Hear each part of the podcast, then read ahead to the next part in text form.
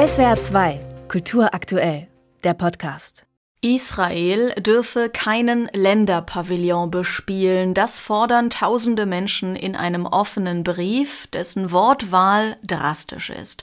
Auf der Kunstbiennale in Venedig, die am 20. April eröffnet, solle es keinen Genozidpavillon geben. Die Gruppe, die sich Art Not Genocide Alliance nennt, wirft Israel Völkermord vor. Sie ist in den Augen des FAZ-Autors Stefan Trinks ein Hetzbündnis. Nach Angaben der Aktivisten haben mittlerweile mehr als 19.000 Kunst- und Kulturschaffende den Brief unterzeichnet. Aber merkt die FAZ an, die Definition von Kultur sei hier mindestens unscharf angesichts von signierenden Kraftwagenfahrern und dem ehemaligen griechischen Finanzminister Yannis Varoufakis. Der oberste Verantwortliche der Biennale und Kulturminister der rechten italienischen Regierung, Gennaro San Giuliano, hat den Boykottaufruf scharf verurteilt. Israel habe nicht nur das Recht, seine Kunst auszudrücken, sondern auch die Pflicht, seinem eigenen Volk Zeugnis abzulegen zu einem Zeitpunkt, an dem es von skrupellosen Terroristen aus heiterem Himmel schwer getroffen worden sei.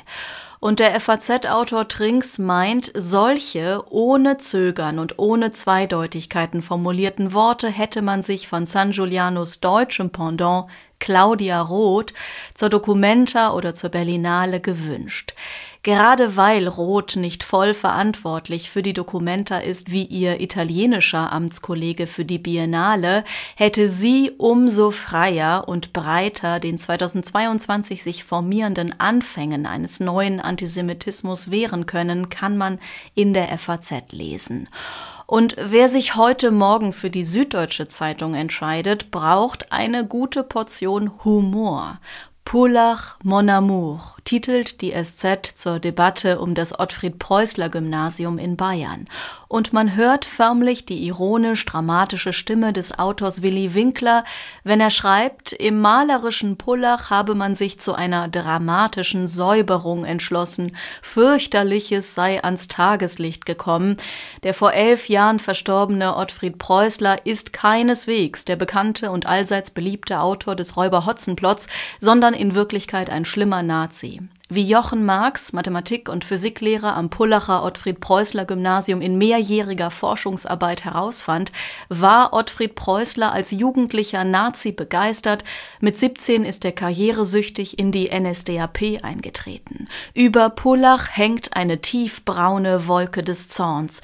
Ein Gymnasium, das unter der Patenaufsicht der Omas gegen rechts steht und sich als Schule gegen Rassismus begreift, kann doch nicht nach dem Autor des Werkleins mit dem Titel Erntelager Geier heißen, in dem schamlos die Hitlerjugend verherrlicht wird, denn wer weiß, womöglich indoktriniert er ja die heutige Jugend. Ob die SZ mit diesem ironischen Beitrag nun nicht doch eher denen in die Hände spielt, die eine Cancel Culture am Werke sehen, sei einmal dahingestellt. Und dann hat Deutschland diese Woche noch über diese Frage gerätselt. Wie hat die mutmaßliche ehemalige RAF-Terroristin Daniela Klette im Untergrund überleben können? Die SZ, Achtung, der Clown war auch hier im Frühstück, kennt die Antwort. Die 65-Jährige hielt sich mit dem brasilianischen Kampftanz Capoeira fit.